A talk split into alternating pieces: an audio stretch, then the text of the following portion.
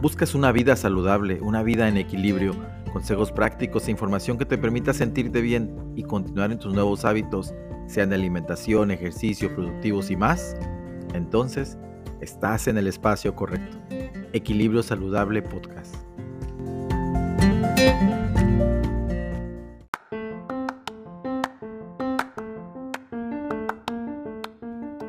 Bienvenidos a este primer episodio de la segunda temporada. Soy Germán Medrano y les acompaño como anfitrión en Equilibrio Saludable Podcast. En algún momento todos hemos tenido la experiencia de hacer ejercicio físico. Al respecto, algunos entrenadores coinciden en esta frase. El dolor es temporal. Puede durar un minuto, una hora o un día. Cuando el dolor se va, otra cosa toma su lugar. Pero si te das por vencido, el dolor durará para siempre. Continuamos con la entrevista a Miguel Orduño, Ahora toca el turno de platicar con el nutriólogo Ángel Cortés. En su charla se enfocan en el tema concreto de culturismo femenino y entrenamiento. Les compartimos el fragmento de esta segunda parte.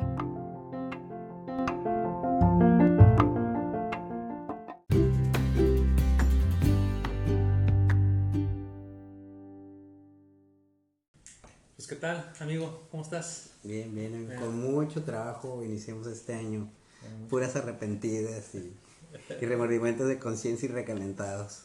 Pues a lo mejor este no nos habían eh, visto en pantalla, pero Miguel y yo este, ya tenemos rato, un rato trabajando y llevamos este, muchos atletas, atletas, este, pacientes, eh, amateurs, este, ama de casa, mujer profesionista, a estudiantes. Estudiantes.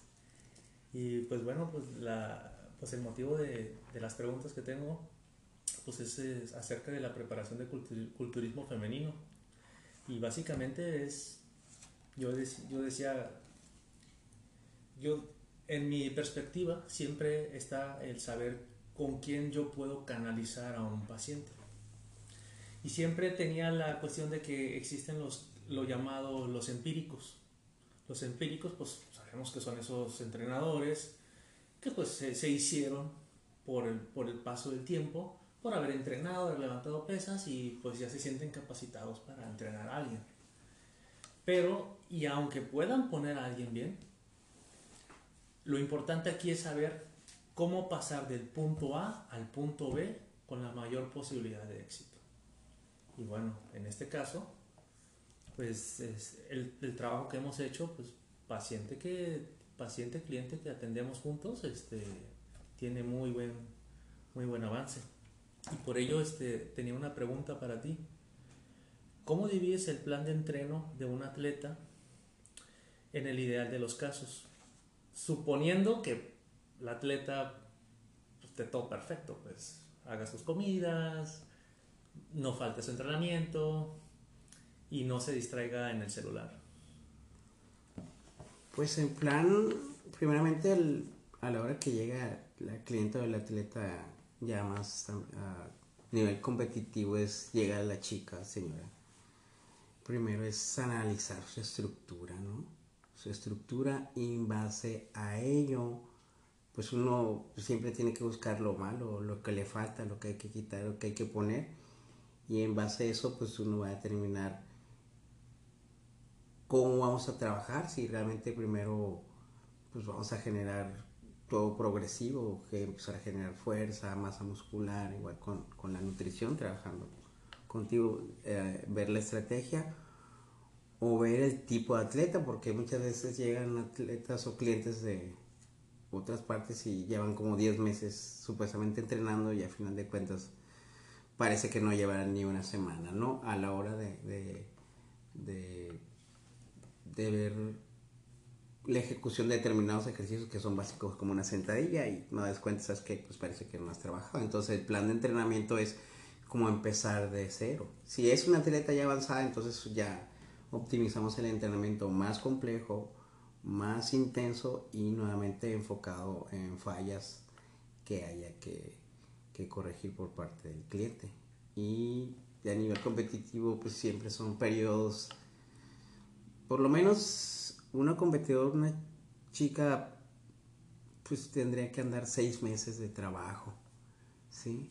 De seis meses a, un año. ¿Y cómo dividiríamos los seis meses? Porque supongo que hay una fase pérdida de grasa, una fase de ganancia masa muscular y lo que todos llamamos la peak week, la semana de secado, el punto máximo. Supongamos que tuviéramos al atleta ideal, aproximadamente en qué porcentaje de grasa te gustaría para que esos seis meses fueran efectivos. Yo creo para mí lo ideal entre un 21% de grasa corporal. Eso ya me da, nos da pauta tanto la nutrición como el entrenamiento que nuestros primeros 3, 12 semanas, 4 meses sean de, de ganancias musculares y ya ahí empezar nuestra fase de corte o definición y la puesta a punto pues habrá que ver en qué condiciones llegamos, a veces no es necesario tan hacer la peak week tan ajustada, simplemente el cliente, el atleta ya está casi listo, porque a veces podemos cometer errores de, de querer que la chica llegue o muy definida y parte de ese proceso se hay un desbalance y puede haber pérdida de masa muscular, elevar el cortisol, el estrés y pérdida de definición o manejar malas manipulaciones de, de hidratos, de agua. Yo creo sí es... Yo creo que para la audiencia estaría, estaría bien explicar un poco lo que nosotros llamamos la, la peak week, la, la última semana. Este, ¿Qué nos puedes decir o en palabras simples para la audiencia? Pues la peak week es, pues eh, sí, es la fase final, ¿no? O sea, son 15 días, una semana donde el, atleta ya debe estar listo para competir, ¿no? El atleta son simplemente son empezar a, a, manipular nuestra depletación, si en dado caso es bajar todavía más eh, sus reservas de glucógeno, las manipulaciones de agua, posteriormente pues su carga de hidratos y manipulación de minerales, ¿no? Pero sí puede ser la más crítica porque pues aguantar realmente una buena puesta a punto es, es difícil, ¿no? A nivel yo como competidor y para las chicas pues es muy estresante, pero es ahí donde tiene que sacar uno la casta y, el empuje de realmente quiero hacer un buen papel, pues tengo que ajustar la, la, puesta a punto, ¿no? Este, pues, pues siempre cuando nos acercamos a ese, a ese punto de, de, de, de las últimas semanas, pues algo en lo que nos fijamos es eh, es también el deterioro cognitivo, ¿no? Pues esta, esta parte donde, el, donde, el, donde la, la, paciente pues ya está cansada. Yo la verdad a veces platico un poco con los pacientes que ya están a punto de subirse y pues yo los veo hecho tiras. Pero tú como entrenador, tú los ves diarios. Tú los ves diario, ¿cómo, cómo, cómo, cómo los animas o qué les dices? Porque es, pues ya por tantas preparaciones debes tener como que identificado cómo son. Sí, o sea, de ese punto, pues la clienta a veces pues ya quiere tirar la toalla, no quiere saber nada, ¿no? Pero parte de eso, pues hay que recordar qué es lo que quieres, ¿no? O sea, tienes que sacar fuerzas de, de flaqueza y tú y uno como entrenador preparador, pues ponerse mano firme de, pues no te rajes, ya estamos cerca, vete en el espejo, mírate las condiciones que te encuentras, o sea, no hay por qué este, rendirse y cuando uno te ve los resultados en el espejo, pues no te lo puedes creer, o sea, vas realmente que vas a ganar y uno como entrenador pues la tiene que hacer de ahí del psicólogo, el papá, el esposo, el amigo, pues vamos adelante, hay que seguir, hay que, hay que seguir trabajando ya. ¿Y por qué? Porque uno sabe su trabajo, o sea, uno sabe que, la, la, clienta está en muy buenas condiciones, que sabe hacer muy buen papel, pues con mayor razón uno la seguridad de, de, de, seguir adelante y, y, lograr la meta que por lo general siempre hemos logrado estar en, el top 3, de ahí sí no, no nos... Sí, vamos, vamos por más. Y vamos por más. Vamos a hacer el team. Sí.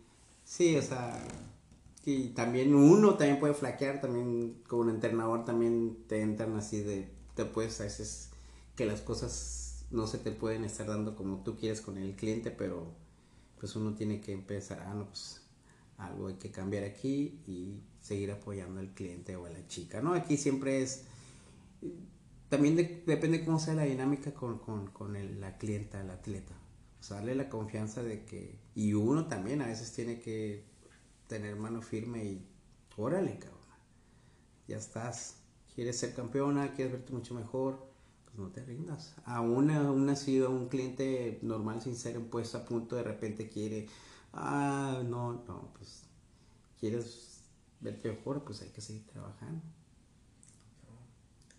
Pues este, este nosotros este de cotorreo aquí, este Miguel y yo que nos llevamos un poco, pues yo le, yo le hago llamar el gurú del entrenamiento. Este, porque pues sin duda es de los pocos entrenadores en Causa Lucas que tiene tantas atletas y que, y que clienta que trae persona que trae tiene resultados. Es, a mi gusto, y lo digo abiertamente, como un 90, 90% de, de resultado de éxito. Y el otro 10%, pues, pues siempre queda ahí, por dicen ahí, un, frijolito negro, ¿no? sí, Pues hemos que pues eso es lo que quiere, ¿no? La clienta, en particular, pues yo trajo el 90 99.9 son, son chicas.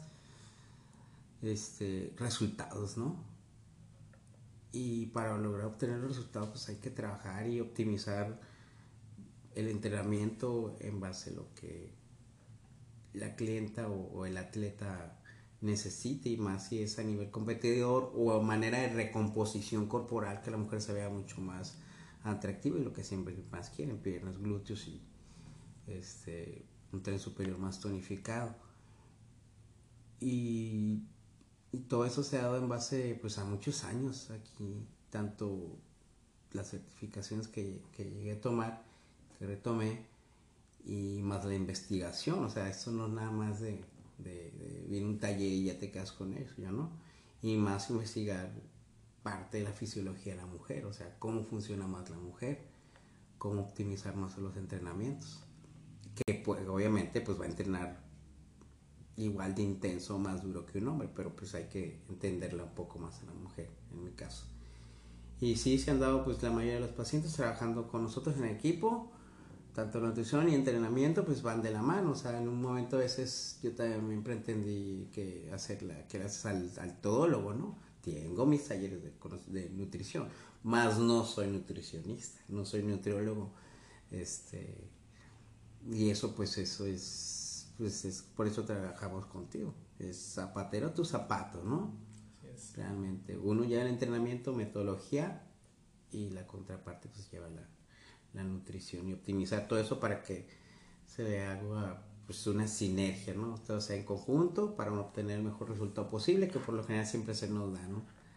Y ahí están las chicas por ahí, si hay alguien tiene mi Facebook, este, pues ahí ven los resultados de fotos y videos, ¿no? Pues muy bien, Miguel. Pues agradezco el tiempo y todavía. Ah, a ti, amigo, por haberme invitado. No, no, no. YouTuber está.